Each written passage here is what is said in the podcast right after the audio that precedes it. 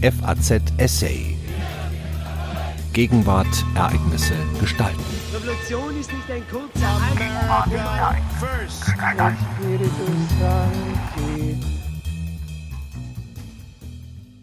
Die katholische Kirche braucht keine neue Sexualmoral.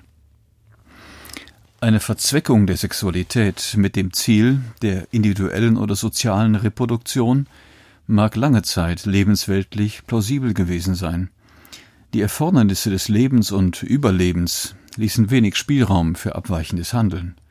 Heute ist es an der Zeit, der Normativität der Liebe zu trauen und eine sinnstiftende Semantik der Liebe zu entfalten, gerade für die christliche Theologie. Ein Essay von Professor Dr. Christoph Breitsameter.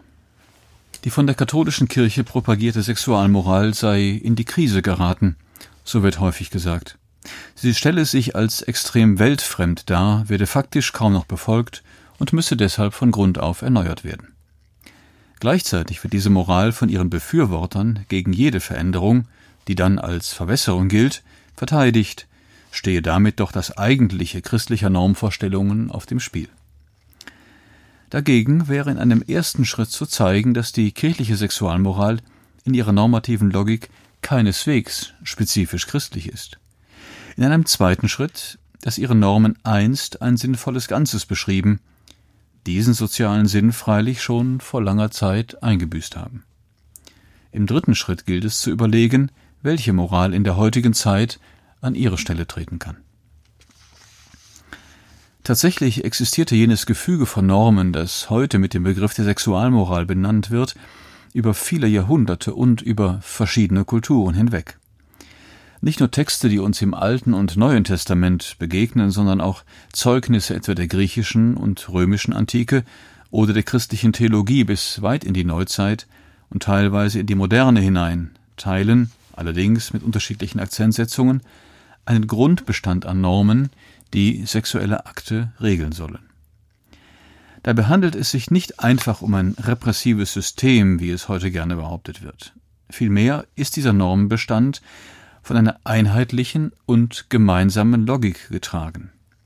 Er hat sich entwickelt, um die Erzeugung legitimer Nachkommen sicherzustellen und so den Fortbestand der Gemeinschaft zu garantieren. Die grundlegende Institution dafür war die Ehe. Für die Gesellschaften, in denen diese normative Logik entstand, waren Nachkommen überlebenswichtig. Deren Legitimität hatte für die Bindung der Familie an Grund und Boden hohe Bedeutung. Ehe und Erbrecht waren deshalb eng miteinander verwoben. Durch die Ehe wurde die Erzeugung von Nachkommen und die Weitergabe von Eigentum miteinander verknüpft und so der Fortbestand einer Familie gesichert. Nur so erklärt sich auch, warum der Normierung sexueller Akte eine derart hohe Bedeutung zugemessen wurde. Hinzu kommt, dass man die Eheschließung strategisch einsetzen konnte, um Wohlstand und Einfluss seiner Familie zu sichern und zu stärken. Nachkommen rechtfertigten, pointiert formuliert, die Ehe.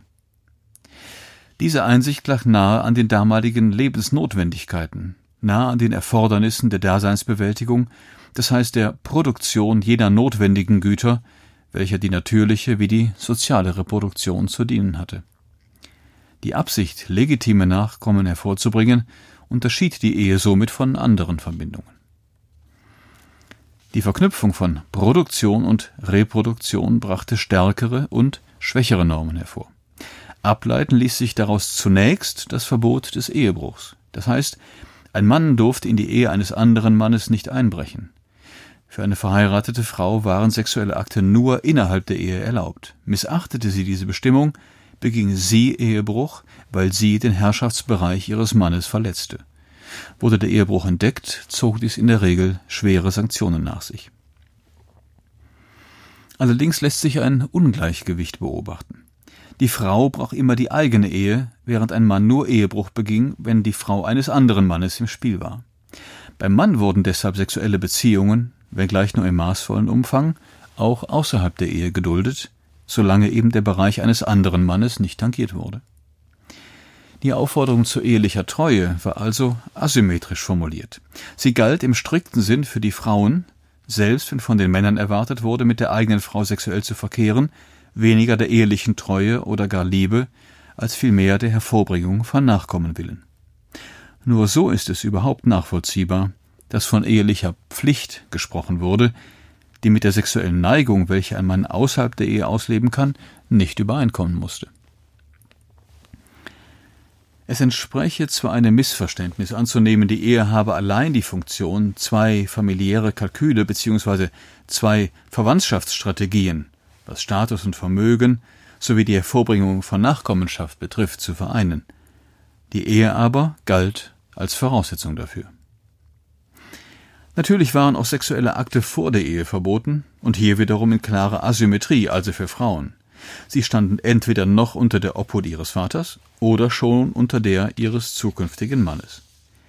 Des Weiteren wurden sexuelle Akte, die dem Erfordernis der Hervorbringung legitimer Nachkommen widersprachen, moralisch erschwert oder doch zumindest gegenüber jenen Akten abgewertet, die dem Fortdauern der Familie und nicht zuletzt dem Gemeinwohl dienten.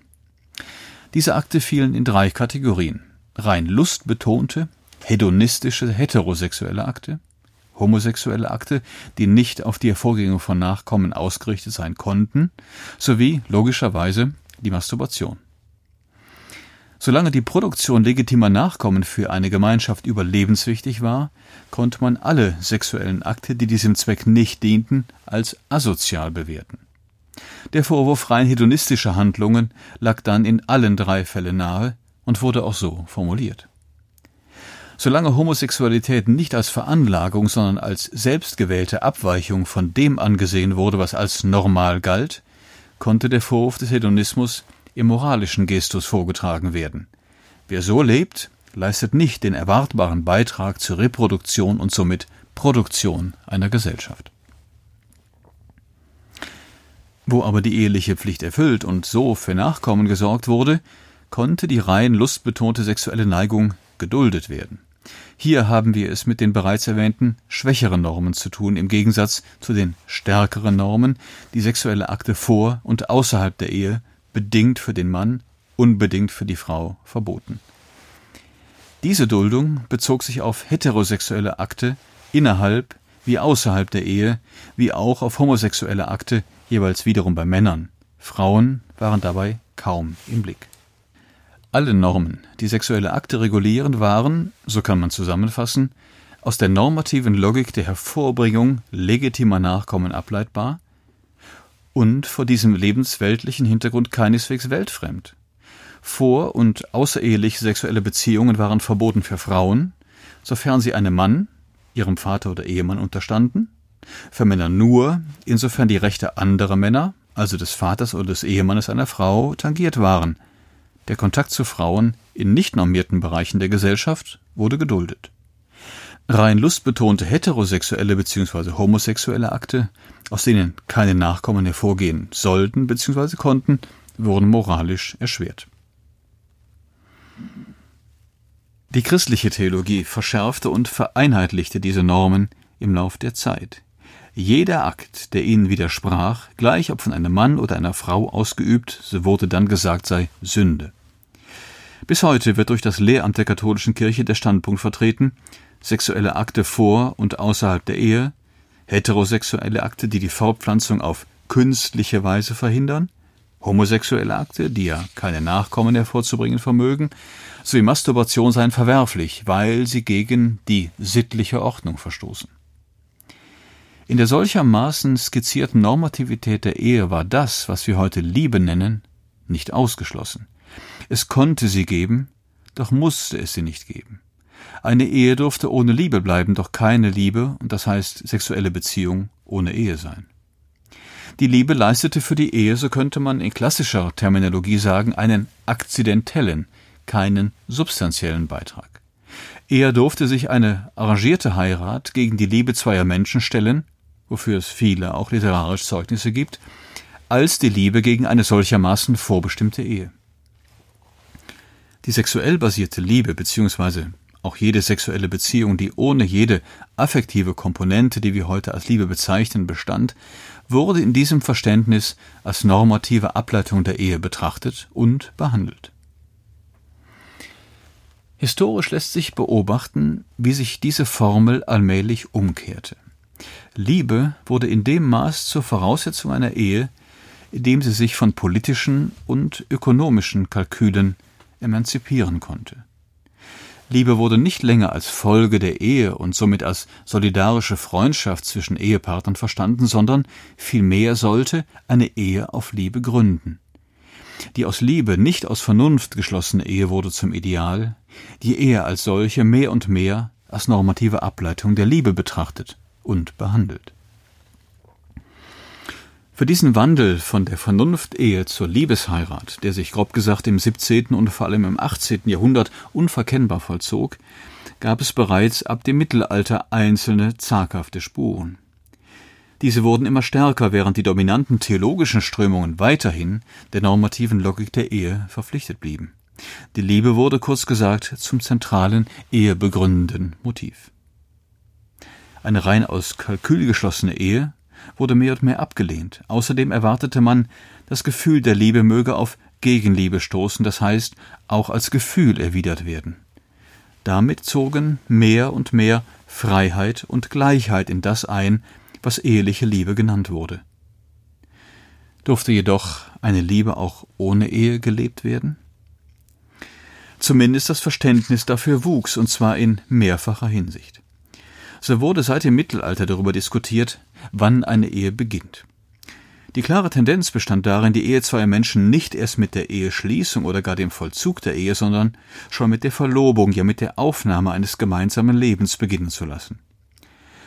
Dies kann nur so erklärt werden, dass man eine Ehe immer deutlicher auf die Liebe zweier Menschen gegründet ansah, weniger auf dem institutionellen Außenhalt, der in der formalen Eheschließung kulminiert. Mehr und mehr löste sich die Beziehung zweier Menschen auch aus familiären Kalkülen. War es lange Zeit völlig undenkbar, dass zwei Personen eine Familie gründen, weil es ja die Familien sind, die eine Ehe begründen, wurde die grundlose Erschaffung einer eigenen Welt durch die Lebenden immer selbstverständlicher. Damit ging die Forderung nach Gleichheit und Freiheit in der Wahl des Partners gegen die traditionelle Eheauffassung einher, eine Forderung, die lange Zeit zunächst als Ideal besungen wurde, und sich in der Praxis nur allmählich durchsetzte. Erst seit dem 18. Jahrhundert ist sie, zumindest als Forderung, unbestritten. Mittlerweile traten gesellschaftliche Produktion und Reproduktion immer deutlicher auseinander, was eine gefühlsbasierte Bindung zwischen Eltern und tendenziell wenigen Kindern begünstigte. Diese galt es individuell und das heißt auch emotional zu erziehen. Im Hintergrund dieser Entwicklungen sehen wir eine Gesellschaft, die sich entsprechend ausdifferenzierte und die Voraussetzung dafür schaffte, dass Menschen einander als freie und gleiche Partner begegnen und Familienangelegenheiten als persönliche Belange ansehen konnten. Belange, in die sich die Gesellschaft nur fallweise und regelgeleitet einmischen durfte und darf. Nun muss nicht mehr die freie und gleiche Verbindung zweier Menschen muss nicht das Gefühl von Begehren und passionierter Liebe gerechtfertigt werden, wie dies ehedem mit dem Hinweis auf Ehe und Nachkommenschaft geschah. Begründungsbedürftig sind fortan die Beschränkungen, die die Gesellschaft einer solchen Verbindung im moralischen und rechtlichen Gestus auferlegt.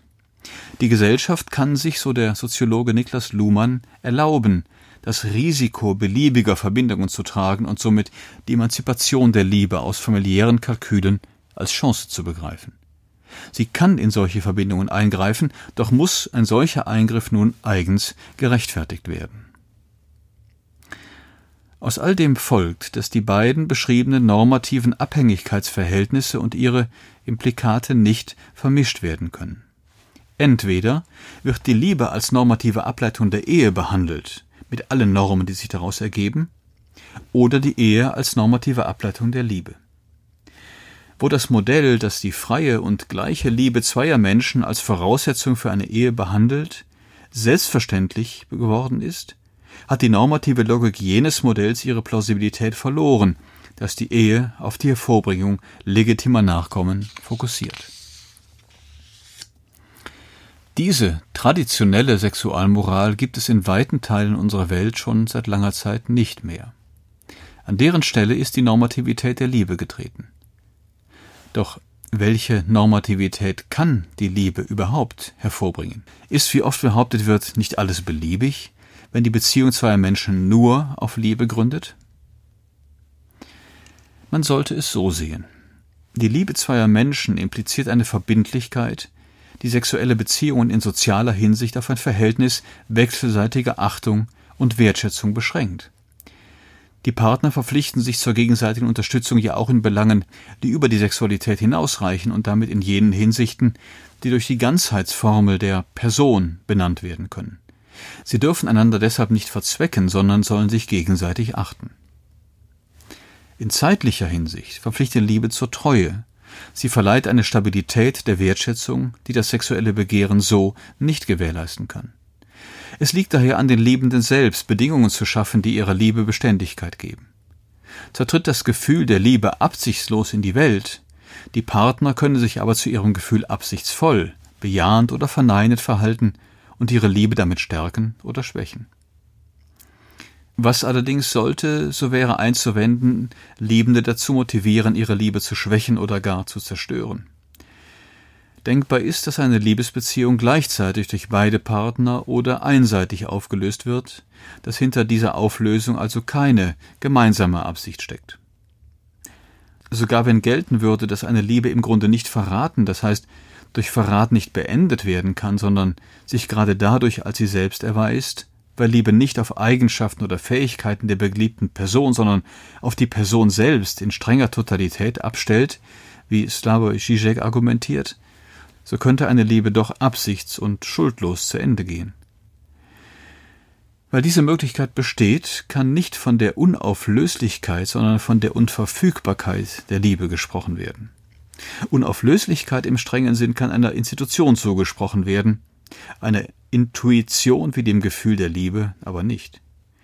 Genauer müsste man sagen, dass die Gesellschaft, die sich auf die Etablierung einer Institution einigt, auch für die Unauflöslichkeit einer Verbindung sorgen kann. Das Gefühl der Liebe kann nicht als unauflöslich behandelt werden, die Institution der Ehe schon. Wir würden deshalb sagen, die Liebe sei, was ihren Anfang, ihr Fortbestehen, ja auch ihr Ende betrifft, unverfügbar. Was spricht jedoch dagegen, die Liebe zweier Menschen, in der sie sich gegenseitig ein ganzes Leben versprechen, ausschließlich und treu selbst schon Ehe zu nennen? Die Liebe zweier Menschen trägt ihren Zweck in sich selbst, oder besser gesagt darin, dass zwei Menschen sich gegenseitig Glück sind. Liebe, könnte man auch sagen, ist der einzige Mangel, der als Reichtum erlebt wird. Wo Liebe nur mit Sinnenfreude, mit Betrachten und Berühren zu tun hat und sich eben nicht als ein rein biologischer Vollzug artikuliert, hat sie mehr mit einer spielerischen als mit einer gebrauchenden Aktivität gemein. Der Mensch besitzt jedenfalls die Fähigkeit, sein sexuelles Begehren und seine sexuelle Aktivität als Spiel zu erleben und damit sein Gegenüber als Zweck an sich selbst zu behandeln, selbst wenn diese Aktivität im Sinn eines biologischen Zwecks vollzogen wird, beispielsweise zur Erzeugung von Nachkommen. Nennen wir die zweckgerichtete Einstellung konsumatorisch und die selbstzweckliche ludisch, wie Ronald de Sousa vorschlägt. Folgt man der Normativität, die sich aus der Liebe ergibt, ist es plausibel zu fordern, dass jede sexuelle Aktivität immer auch ludisch realisiert werden soll, nie nur konsumatorisch, etwa als Mittel zum Zweck der Reproduktion. Ihr konsumatorischer Charakter hingegen kann, anders als ihr ludischer, nicht gefordert werden. Eine solche Verzweckung der Sexualität mit dem Ziel der individuellen oder sozialen Reproduktion mag im Mantel der Moral auftreten und lebensweltlich auch lange Zeit plausibel gewesen sein. Doch wird das, was unter dem Vorzeichen der Liebe ein wertvolles Spiel sein kann, weil es um seiner selbst willen unternommen wird, faktisch wie ein Akt behandelt, der nützlich ist. Unproblematisch erschien dies, wie gesagt, solange das Nützliche um des Überlebens willen gefordert war wohingegen solche Erfordernisse zurücktreten, wird immer da, wo die Erzeugung von Nachkommen als beabsichtigte Folge sexueller Akte gefordert wird, eine in ethischer Hinsicht unzulässig verzweckende Perspektive eingenommen, zumindest wenn die Liebe als Grund der Ehe gilt. Der ludische Charakter darf innerhalb der normativen Logik der Liebe ohne die konsumatorischen, der konsumatorische hingegen nicht ohne den ludischen sein. Zudem erscheint es dann nicht statthaft, von einer sexuellen Beziehung insgesamt, also auf Dauer, die Erzeugung von Nachkommen zu fordern, was einer unzulässigen Degradierung der ausschließlich ludisch gelebten und ethisch rechtfertigbaren Sexualität gleichkäme. Die Partner übereignen ja gegenseitig sich selbst, sie übereignen nicht ihren Körper. Sie wollen als Zweck an sich und nicht nur als Mittel behandelt, eben ihre Einheit und Ganzheit geachtet werden. Das steht auch einer gegenseitig zugestandenen, nicht nur einer einseitig vorgenommenen Verzweckung oder Selbstverzweckung entgegen. Wird also die Ehe als normative Ableitung der Liebe behandelt, liegt es allein in der Entscheidung der Liebenden, ob aus einer Partnerschaft Nachkommen hervorgehen sollen oder nicht. Eine Liebe, die, gewollt oder ungewollt, ohne Nachkommen bleibt, weist keinerlei Defekt auf. Sie moralisch zu diskreditieren erschiene dann wie ein Vergehen an der Liebe selbst. Die ausschließliche und treue Bindung, die zwei Personen eingehen, gleich und frei, und die sich auf diese Weise gegenseitig achten, ist somit die einzige Norm, die aus der Liebe selbst erhoben werden kann. Diese Norm kann aus der Institution der Ehe, sofern sie der Hervorbringung legitimer Nachkomme dient, nicht gewonnen werden. Denn diese Institution ließ es zu, dass Männer vor der Ehe sexuelle Erfahrungen sammelten, dass sie in ihrer Ehe untreue waren und dass sexuelle Gewalt in einer Ehe nicht als solche gesehen oder gar sanktioniert wurde. Man wird nicht sagen können, dass unsere Zeit früheren Zeiten ethisch überlegen ist, weil die Menschen damals wenig oder keine Alternativen zu ihrer Lebensform kannten. Wobei natürlich nicht ausgeschlossen wird, dass Ehen von Liebe und gegenseitiger Treue bestimmt waren. Die Erfordernisse des Lebens und Überlebens ließen, anders gesagt, wenig Spielraum für abweichendes Handeln. Wir können jedoch sagen, dass die normative Begründung der Beziehung zweier Menschen in gegenseitiger Liebe ethisch anspruchsvoller ist als die Begründung der Institution Ehe. Die Ehe war vormals das institutionalisierte Misstrauen der Gesellschaft gegenüber einer Liebe, die sich familiären Kalküle entziehen wollte. Sie war die inkarnierte Vernunft, die Stabilität angesichts des als unstet geltenden Gefühls der Liebe verleihen sollte. Doch kann die Unsicherheit, welche die Liebe für den Einzelnen wie für die Gesellschaft mit sich bringt, kaum verringert werden. Weder dadurch, dass man sich ständig und immer neu der Liebe versichert, womit man in sie den Keim des Misstrauens pflanzte, noch dadurch, dass man ihr durch Vereinbarungen Stabilität zu geben versucht. Wer hinter der Liebe immerfort das Risiko ihres Scheiterns sieht, wer das Risiko, das jede Liebe mit sich bringt, institutionell zu vermeiden trachtet, vermeidet zwangsläufig die Liebe selbst und zieht ihr Surrogate vor. Die Liebe werde überschätzt, weil sie keine Sicherheit gebe, so wird manchmal gesagt.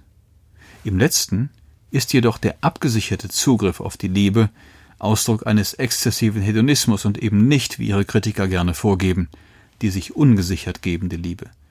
Dabei ist sie es doch, die immerwährend Sorge tragen muss für sich selbst. Die Theologie sollte es daher als eine lohnende Aufgabe betrachten, der Normativität der Liebe zu trauen und eine sinnstiftende Semantik der Liebe zu entfalten. Wir brauchen keine neue Sexualmoral, sondern eine Moral, die den Liebenden gerecht wird und ihre Liebe schützt. Die Liebe selbst lässt sich nicht normieren. Sie hörten einen Essay von Professor Dr. Christoph Breitsameter. Er lehrt Moraltheologie an der Katholisch-Theologischen Fakultät der Ludwig-Maximilians-Universität München. Am Mikrofon verabschiedet sich Daniel Deckers. FAZ Essay. Ereignisse gestalten.